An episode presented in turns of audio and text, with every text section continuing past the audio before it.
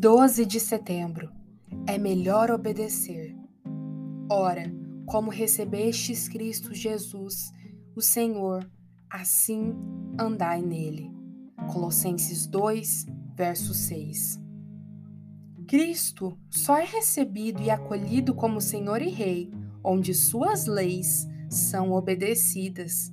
Se você o aceita como Salvador e Rei, deve também prestar-lhe obediência.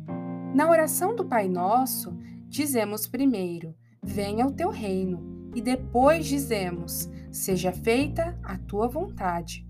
Só deixaremos de repetir monotamente a oração do Pai Nosso, proferindo-a apenas com nossos lábios, quando tomarmos a decisão de fazer o que Deus determinou para nós, amar e odiar, temer e nos alegrar, como Deus ordena. Enquanto não chegarmos a esse ponto, não poderemos dizer com sinceridade: Venha o teu reino. Os reis deste mundo agem de acordo com a própria vontade. Da mesma forma, Cristo governa de acordo com a sua vontade em sua lei. Se você aceitou Deus para ser o seu Deus e Jesus Cristo para ser o seu Rei, então declare o que Davi declarou.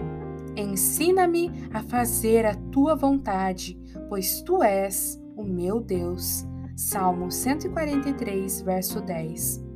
Esta é uma máxima universal. Sois servos daquele a quem obedeceis. Onde está a sua obediência? Se você está sujeito à graça, então cada pensamento deverá ser levado cativo à obediência. 2 Coríntios 10, 5. Você não vigiará apenas suas rações irregulares, mas também cada pensamento que se levantar contra a obediência a Cristo. Haverá maior brandura para não violarmos qualquer uma das santas leis que pertencem ao governo de Cristo. Neste ponto, você terá condições de saber se é submisso a outro rei. Você teme um mandamento? Não estou falando que daquele que teme um castigo, mas daquele que teme um mandamento quando o coração sente temor reverencial diante das leis de Cristo, para que, quando for tentado a pecar, o homem diga: Ó, oh, não posso, o Senhor ordenou-me o contrário. Isso mais se parece com uma espada flamejante em seu caminho. Se o nosso coração age dessa maneira quando somos tentados a cometer este ou aquele pecado, então, quando cumprimos qualquer dever, mesmo que seja irritante para a carne e o sangue, ainda assim essa é a vontade de meu Senhor, a quem me entreguei inteiramente em forma de submissão.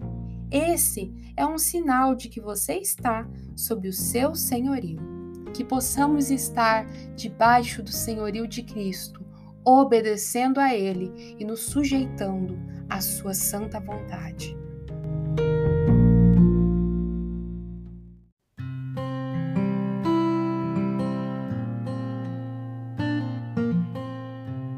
Você ouviu a leitura do devocional Dia a Dia com os Puritanos Ingleses, da editora Pão Diário uma leitura que você encontra aqui no Devoção Diária.